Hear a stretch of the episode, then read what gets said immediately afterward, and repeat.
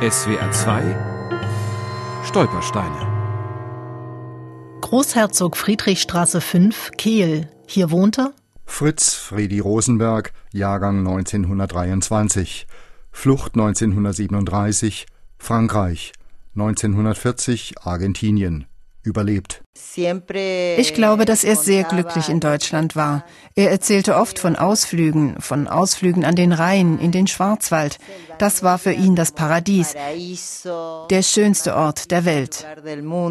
Lilian Reitmann, eine der beiden Töchter Fredi Rosenbergs, kannte Deutschland lange nur aus Beschreibungen ihres Vaters. Bis 1933 waren ihre Großeltern dort erfolgreich in einer noch jungen Branche als Kinobetreiber. Die Nationalsozialisten enteigneten die jüdische Familie. Großvater Otto fand neue Arbeit im französischen Straßburg. Wohnen durfte die Familie jedoch nur in Kehl auf der deutschen Seite. Da wiederum gab es keine Schulausbildung für den 14-jährigen Fritz, wie er damals noch hieß. Er fand einen Platz an der Straßburger École de Travail, lernte dort Hotelfachmann. In seinem französischen Schülerausweis stand nun Fred statt Fritz. Die Eltern musste er in Kehl zurücklassen, erzählt seine Tochter Marion Gentile. Jeden Freitagnachmittag ging er ans Rheinufer. Er war auf der französischen Seite und meine Großeltern auf der deutschen Seite. Sie winkten sich gegenseitig zu und so wussten sie, dass es ihnen gut geht. Sie hatten keine andere Möglichkeit. Eines Tages stand der Vater nicht mehr am Rheinufer.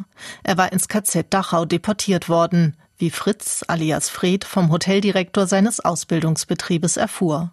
Und auch wenn er wenige Wochen später nach Hause zurückkehrte, die Familie war von da an auseinandergerissen. Kehl und Straßburg wurden zu Beginn des Krieges evakuiert, Fritz kam mit der ganzen Schule nach Clermont-Ferrand, die Eltern gelangten nach Bad Peterstal im Schwarzwald. Seine drei Jahre ältere Schwester Margot flüchtete nach England.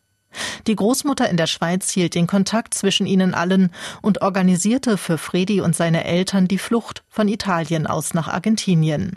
Allerdings, fast hätte Fredi, damals 17 Jahre alt, es nicht rechtzeitig zur Abfahrt des Schiffes geschafft, wie er sich in einem Interview mit einem jüdischen Gemeindeblatt in Argentinien erinnert. Als ich an der Grenze ankam, fragten sie mich nach meinem Pass und sagten mir, dass ich als Deutscher ein Visum habe, als Jude aber nicht. Ich erklärte ihnen, dass meine Eltern in Genua auf mich warten würden und dass ich ein Schiffticket nach Argentinien hätte. Schließlich riefen sie das Schifffahrtunternehmen an, und als sie die Bestätigung meiner Platzreservierung hatten, ließen sie mich die Grenze passieren. Nach zweijähriger Trennung traf Fredi Rosenberg im Hotel Vittoria seine Eltern wieder und bestieg am nächsten Tag mit ihnen den Transatlantikdampfer. Die Rettung hinterließ Spuren, sowohl bei der Großmutter Selma als auch bei ihrem Vater, erinnern sich die Töchter Lilian Reitmann und Marion Gentile.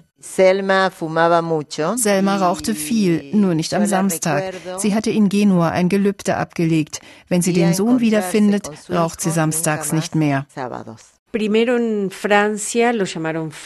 Schon in Frankreich haben sie ihn Fred genannt und Fred oder Freddy gefiel ihm besser als Fritz. In Argentinien ließ er dann Federico in seinen Pass eintragen. Wir glauben, dass das seine Art war, sich von der schwierigen Vergangenheit in Deutschland und den schlimmen Erinnerungen loszusagen. SWR 2 Stolpersteine. Auch im Internet unter swr2.de und als App für Smartphones.